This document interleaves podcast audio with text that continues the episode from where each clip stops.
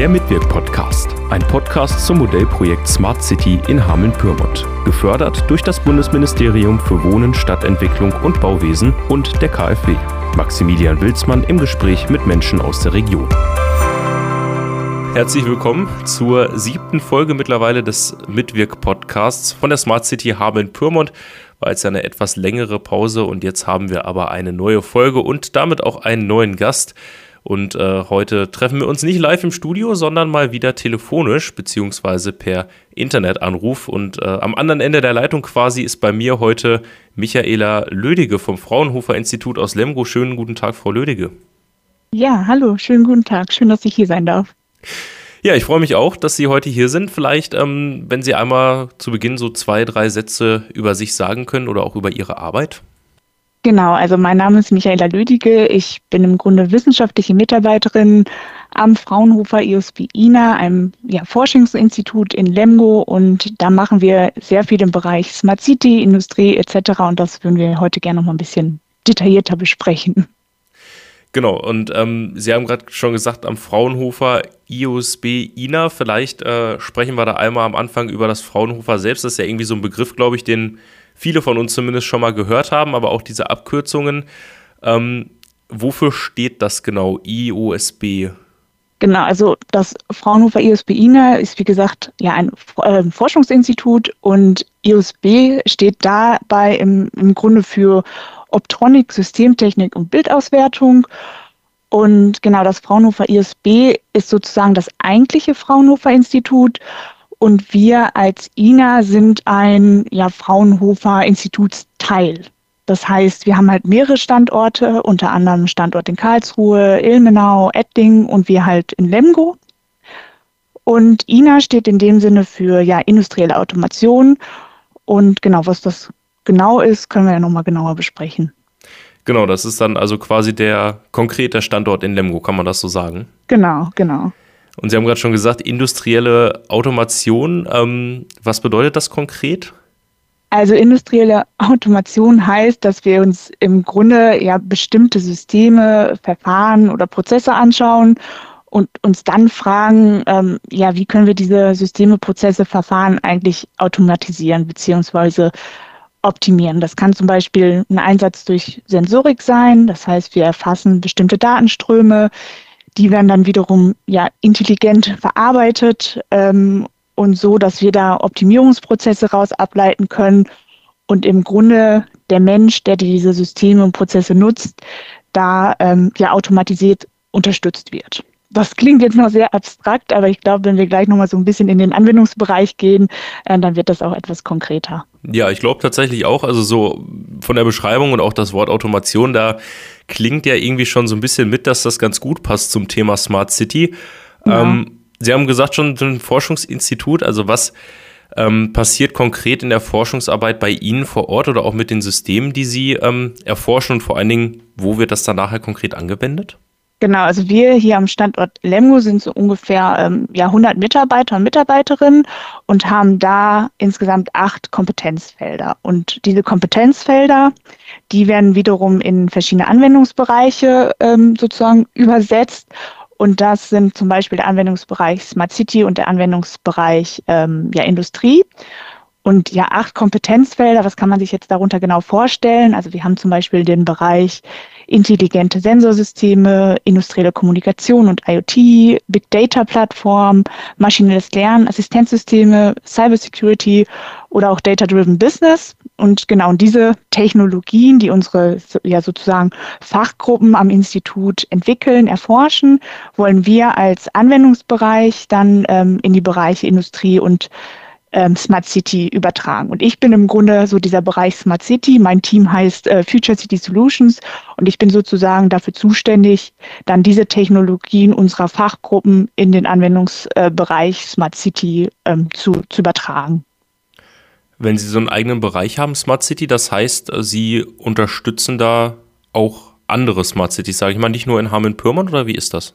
Genau, also wir haben ja den, ja, unseren Fokus hier in OWL. Ähm, das heißt, wir haben verschiedene, mit verschiedenen Kommunen zu tun, vorrangig äh, Mittelstädte, aber auch Kleinstädte, schauen uns dann aber auch ähm, ja, NRW weit weiter um, Richtung Großstädte, ähm, Ruhrgebiet etc., aber natürlich auch mal Richtung Niedersachsen wie ähm, ja, mit dem Landkreis Hameln-Pyrmont was zusammen. Und wie können diese Systeme, an denen Sie forschen, dann eine Smart City konkret unterstützen? Ähm, genau, also solche Systeme kommen in unterschiedlichen städtischen Kontext zum Einsatz. Das kann zum Beispiel ein ja, intelligentes Verkehrsmanagement sein. Wir haben zum Beispiel ähm, die Projekte, die nennen sich KI vor LSA und KI vor PD. Ähm, KI vor LSA steht dafür künstliche Intelligenz für Lichtsignalanlagen, also LSA, Lichtsignalanlagen, also im Grunde Ampeln. Und äh, genau, da schauen wir uns dann halt einmal die Lichtsignalanlagen für den ähm, MIV an, aber auch äh, Lichtsignalanlagen für die, für die Fußgänger. Und wie kann man da intelligent sozusagen die Ampeln steuern, dass der Verkehr flüssiger fließt im Grunde. Genau, das wäre so dieser Verkehrsbereich. Ähm, Im Bereich Umwelt ähm, kann, können solche Systeme zum Einsatz kommen, also für, für ein Umweltmonitoring zum Beispiel. Man kann Klimadaten sensorisch erfassen, Temperaturen erfassen, Niederschlag, CO2, Windstärke, Luftfeuchtigkeit, daraus bestimmte Wirkungsparameter ableiten beziehungsweise Klimaanalysen erstellen. Dann können solche Systeme zum Beispiel auch im Katastrophenschutz zum Einsatz kommen, also zum Beispiel Aufbau von Warnsystemen für Hochwasser oder Starkregen oder ja auch Thema Energie, dass man, ähm, also wir vorrangig sind dafür zuständig, dann auch Systeme zur Sammlung von Daten aufzubauen im Sinne von Datenplattformen. Wie können zum Beispiel ganze Energiedaten irgendwo auf eine zentrale Plattform gesammelt werden? Genau, also sehr vielfältig auf jeden Fall der Anwendungsbereich und wir gucken dann immer, welche Kommune ist wo, ähm, hat so seinen, seinen Handlungsbereich und versuchen da die Technologien dann auch zu etablieren. Ja, ähm, also bei den Ampeln sage ich jetzt mal, das ist ja schon sehr konkret, geht ja dann wahrscheinlich zum Beispiel darum, irgendwie, ja, ich sag mal sowas wie eine grüne Welle oder so, wenn man sowas genau, erzeugen genau. kann. Genau. Genau, also man schaut halt, wie, wie können ähm, die unterschiedlichen, ich sag mal, Verkehrsteilnehmer erfasst werden und wie viele Verkehrsteilnehmer können erfasst werden und was heißt das dann für eine intelligente Verkehrssteuerung. Ja, und ähm, das andere ist dann eher ja quasi das Sammeln von Daten, also sowas wie Hochwasserschutz, was man dann daraus mitnehmen kann oder Starkregenschutz genau. oder kann man das so sagen? Genau, also das geht dann halt vorrangig in Richtung sensorischer Erfassung. Ähm, das ist ja auch ein äh, Thema in, ähm, im Landkreis Hameln-Pyrmont. Da können wir auch gleich nochmal ein bisschen genauer drauf eingehen, ähm, was wir da konkret machen. Genau, also es geht halt darum, da vorrangig ja Wetterdaten dann auch aufzunehmen und daraus dann, je nachdem, was man für Daten dann auch aufnimmt, Warnungen abzuleiten. Ja, und der, der Nutzen daraus ist ja quasi, oder so würde ich das jetzt verstehen, dass es eben, äh, Sie haben auch schon gesagt, durch künstliche Intelligenz oder durch, genau, durch Automation, also dass dort oder dass sowas eben automatisch in Kraft tritt, ohne dass da immer quasi ein Mensch hinterstehen genau. muss, der das äh, steuern muss. Genau, das ist Ziel im Grunde des Ganzen, dass es automatisiert erfasst wird, sensorisch erfasst wird und dann im Grunde auch automatisch ähm, ja, Warnungen aus den ähm, erfassten Daten abgeleitet wird, sodass ähm, frühzeitig dann auch ja, die Bevölkerung beziehungsweise der einzelne Bürger, Bürgerin dann auch ähm, gewarnt werden kann, zum, im, im Bereich zum Beispiel Hochwasserschutz. Ja, ähm, jetzt habe ich gesehen, Sie arbeiten ja auch in der Forschung mit Hochschulen oder auch mit Start-up-Unternehmen zusammen. Können Sie dazu was erzählen? Genau, also das Fraunhofer Institut in Lemgo äh, befindet sich ja hier auf dem Innovation Campus in Lemgo. Das heißt, es ist im Grunde ein ja, Bildungs- äh, und Technologiecampus, wo sich ja verschiedene Forschungseinrichtungen und auch verschiedene Unternehmen angesiedelt haben. Wir haben eine starke Zusammenarbeit mit der Technischen Hochschule in OWL. Wir haben hier auch das Zentrum Industrial IT, was im Grunde das erste Science Business Center im Bereich der industriellen Automation ist. Ähm, und die, ja, die eigentliche marktorientierte Umsetzung der, der aus der Forschung getriebenen ähm, Entwicklung der einzelnen Technologien findet dann insbesondere dann auch durch Ausgründungen oder Startups ab. Also insgesamt eine sehr starke Zusammenarbeit hier von Wirtschaft, äh, Wissenschaft und Forschung. Also läuft das dann so, dass Sie, oder wie konkret kann man sich das vorstellen? Sie haben Startup-Unternehmen zum Beispiel an der Hand und sagen, Mensch, wir haben hier was Neues entwickelt, wollt ihr das mal testen oder wie ist das? Ähm, Im Grunde läuft es so ab, dass wir etwas ähm, entwickelt haben, erforscht haben und sagen, dass es jetzt so weit, dass es vielleicht eine Marktreife hat und dann geht man auf ein, ein Start-up zu und schaut, wie, ist, wie kann sowas in den Markt etabliert werden, wie kann das in ein Produkt umgewandelt werden, dass ein Unternehmen das auch wirklich dann ähm, ja, verkaufen kann in dem Sinne. Aber wir leisten im Grunde den Entwicklungs- und Forschungsbeitrag daran. Ja, das ist ja dann wahrscheinlich so ein bisschen mehr der industrielle Zweig, oder? Genau, also das macht man im Bereich Smart City genauso wie in Industrie. Ähm, also es gibt halt auch für den Smart City-Bereich verschiedene Unternehmen, die sich dann auf Smart City-Technologien fokussieren und ähm, da leisten wir dann natürlich auch einen Beitrag, also sowohl als auch. Und jetzt äh, kommen wir dann mal konkret auf das Projekt Smart City zu sprechen. In Hameln-Pyrmont oder mit dem Landkreis Hameln-Pyrmont haben Sie ja sogar schon ein gemeinsames Projekt in Kommenbrügge. Wenn Sie da einmal genau, ja. erzählen können, was ist das genau für ein Projekt? Genau, also mit dem Landkreis Hameln-Pyrmont, ähm, sozusagen als Auftraggeber, arbeiten wir ähm, gerade an dem Aufbau eines IoT-basierten Informationssystems bei Hochwasser und Starkregen, fokussiert halt in der Gemeinde Kommenbrügge. Und ja, also die Gemeinde Kommenbrügge macht schon bereits sehr viel im Bereich kommunalen Hochwasserschutz, Starkregenschutz.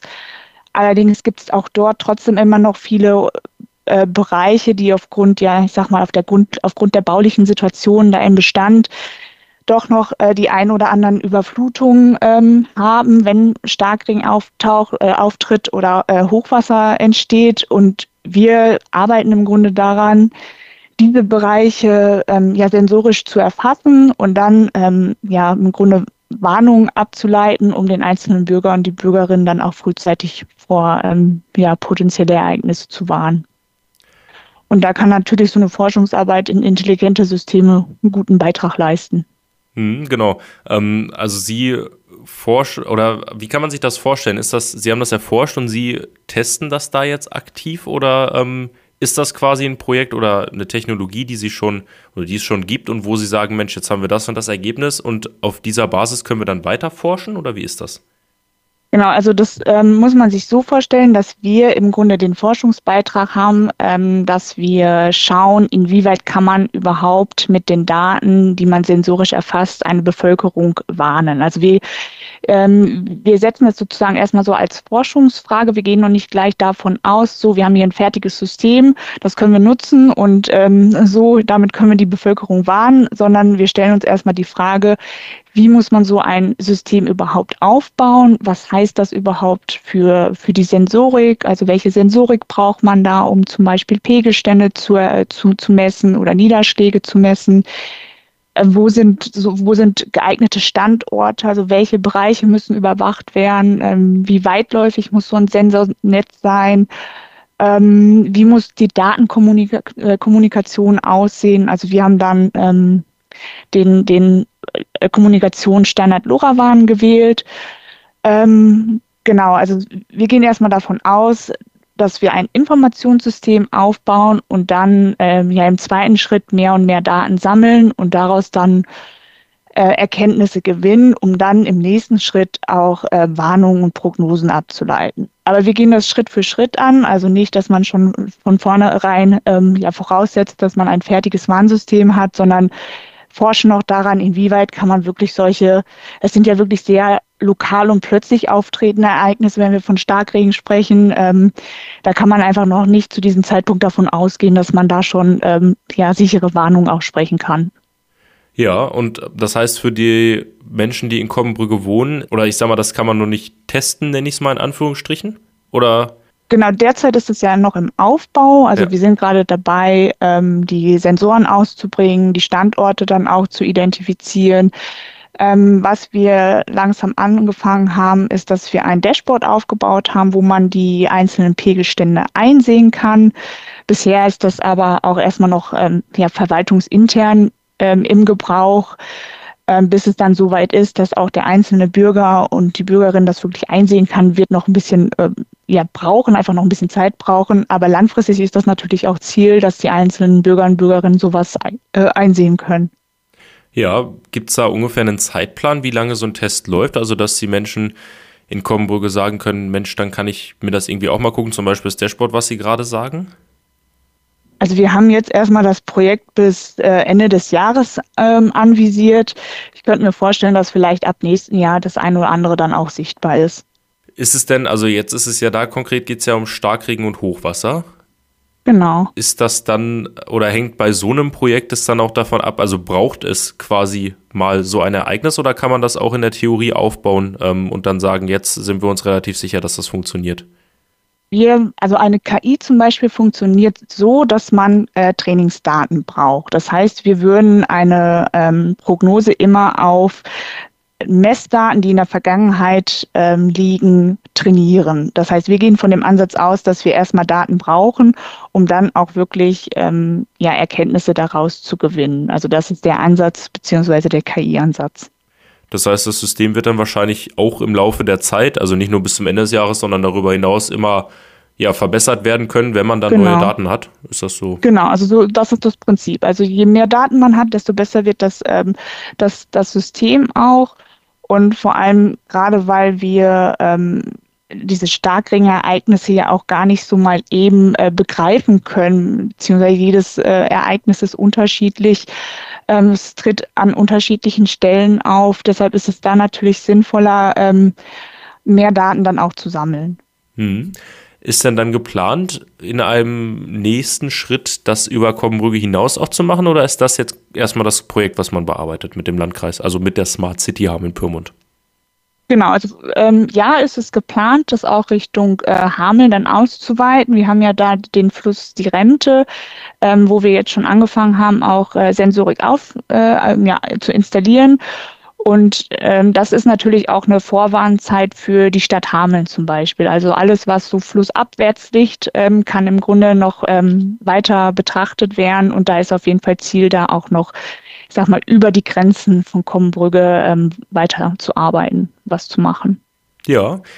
Dann vielleicht noch die abschließende Frage: Gibt es noch ähm, Projekte mit der Smart City Hameln Pyrmont, wo man sich vorstellen könnte, zusammenzuarbeiten? Oder wie ist da der Genau, also das ist jetzt erstmal vorrangig ähm, unser Fokus, ähm, da wir uns da auch schwerpunktmäßig drauf ähm, ähm, ja, spezialisiert haben.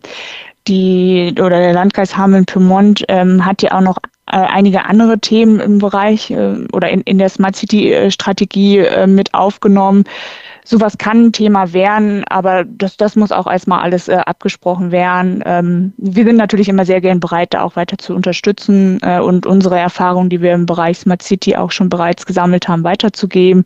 Ich denke, der Austausch wird auf jeden Fall da sein und äh, die Kollegen vom Landkreis Hameln-Pyrmont, mit denen macht es ja auch Spaß, zusammenzuarbeiten. Sehr gut, dann vielleicht noch zum Abschluss, damit die Leute auch was mitnehmen können. Also vor allem spannend jetzt wahrscheinlich als erstes zumindest für Leute, die selber in Koppenbrücke wohnen oder da zumindest regelmäßig unterwegs sind. Wie kann ich da irgendwie auf dem Laufenden bleiben oder ab wann kann ich da oder wo kann ich aktiv dann gucken? Ähm, zum Beispiel die Pegelstände oder was Sie vorhin angesprochen haben? Genau, das ist, ist ja noch alles in Planung. Ähm, ich denke, dass äh, der Landkreis Hameln-Pyrmont auch immer die aktuellsten News sozusagen auf deren Homepage veröffentlicht. Wir haben auch immer äh, die neuesten ähm, Themen bei uns auf unserer Homepage. Also wer da interessiert ist, auch gern auf mich zukommen. Ähm, das wird sich aber nach und nach noch zeigen, wo welche Informationen dann auch wirklich zur Verfügung gestellt werden. Alles klar, dann vielen Dank, Frau Lödige, für das Gespräch. Ja, sehr gerne. Und Ihnen allen, die zugehört haben. Vielen Dank dafür und äh, wünsche ich noch einen schönen Tag und dann gerne folgen oder regelmäßig vorbeischauen, bis es dann die nächste Folge gibt.